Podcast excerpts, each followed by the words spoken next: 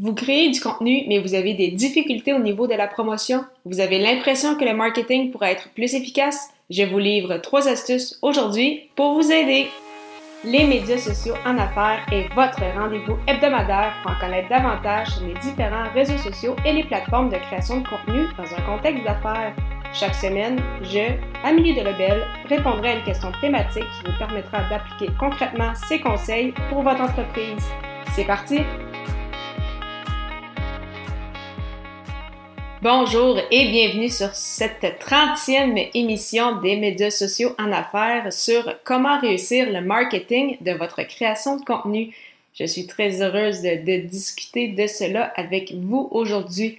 Alors, tout d'abord, le premier point, donc, comment réussir le marketing avec votre création de contenu, en fait, c'est d'être aux bons endroits. Donc oui, ça peut être euh, dans des groupes Facebook, dans des groupes LinkedIn, Également sur les bonnes plateformes, bien sûr, de réseaux sociaux, dépendamment de votre persona. On peut penser, oui, Facebook, LinkedIn, mais également peut-être Twitter, Pinterest, Instagram, TikTok, ainsi que, que plusieurs autres.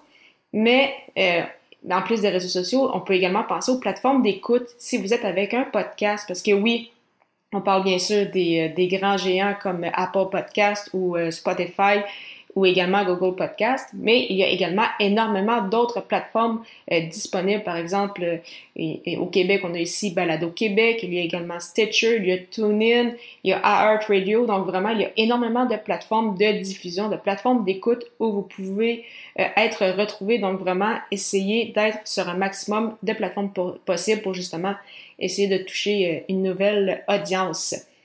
Par la suite, deuxième point, toujours très important, je le répète souvent, mais c'est très important de s'adresser à la bonne personne, de s'adresser à son persona et d'adapter votre contenu pour euh, justement ce persona-là, peu importe qui, euh, qui il est.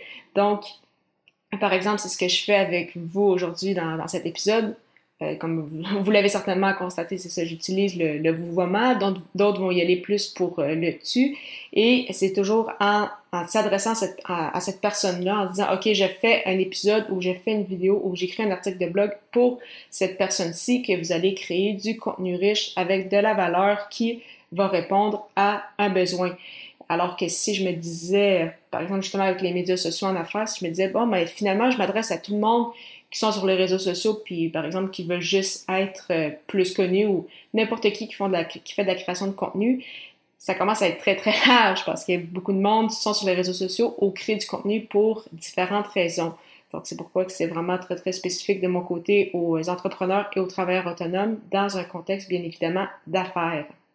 Troisième point, donc, une fois que vous êtes au bon endroit, que vous vous adressez à la bonne personne, important de poser des questions et euh, d'interagir. Donc, interagir, encore une fois, on revient aux réseaux sociaux, mais de poser des questions dans des groupes, de poser des questions à votre audience, peut-être sur euh, vos réseaux sociaux, via votre infolette, dépendamment du moyen avec lequel vous communiquez.